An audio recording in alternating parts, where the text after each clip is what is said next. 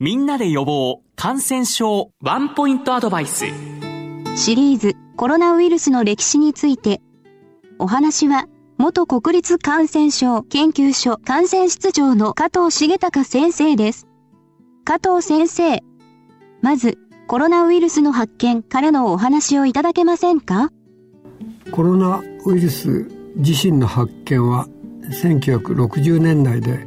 もう60年ぐらい前のことなんですけどもウイルス学者である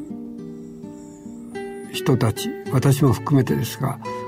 名前は知ってるけれどもその程度で臨床の医師なんかは名前さえ知らないような本当に軽い病気と思われてました。で昔見つかったコロナウイルス病は普通の風邪のウイルスですね。で今では風邪コロナウイルスというふうに総称されてますが4つ見つかっています。でも風邪をひいた時にあなたの風邪はどのウイルスですよとかどの細菌ですよとかいうことは、えー、普通は、えー、検査もしない。だからそれぐらい軽く考えられていた。ところが2000 2年に出現して2003年に世界に広がった SARS という病気があります。19年前ですね。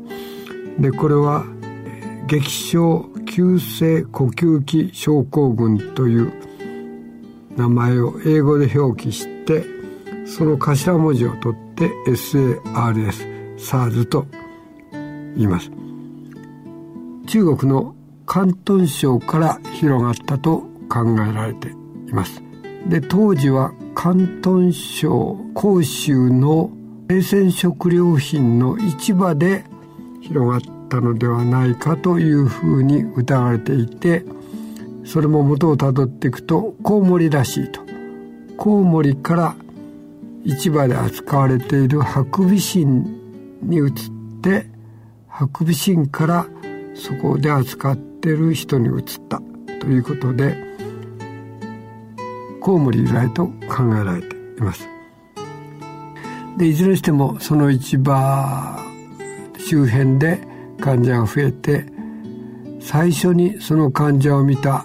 医師がもちろん原因わからないわけですが、えー、結婚式がある。というので香港のホテルに泊まったんです。でその頃医師は発症していてその泊まったホテルで患者が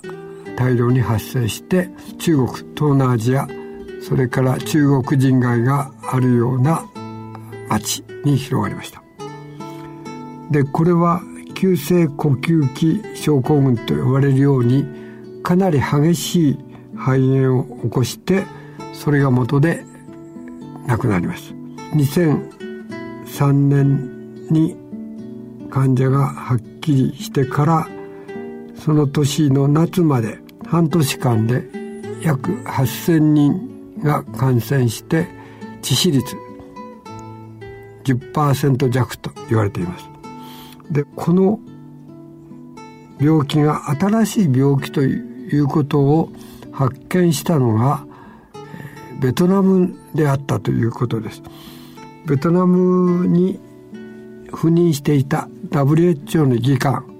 でイタリア人の議官の人でカルロ・ウルバーニという方なんですが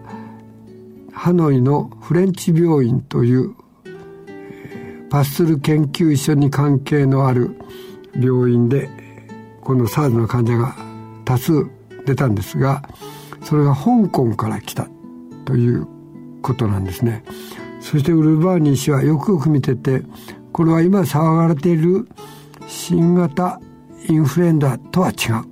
全く新しい呼吸器病だということを言って WHO を含めて周辺に注意を喚起したんです。で彼は治療法を探したり、えー、してるうちに自分も感染してこの病気で亡くなりました。でこのウイルスはわずか半年で収束した。でこのウイルスはウルバニさんの検体がアメリカの CDC に送られてそれ以外にも SARS の患者から取られていていくつかの国がこれはコロナウイルスだっていうことを電子顕微鏡で見てかつ遺伝子的にもはっきりさせました。シリーズコロナウイルスの歴史についてこの続きは次回の放送でお送りしますお話は元国立感染症研究所感染室長の加藤重隆先生でした。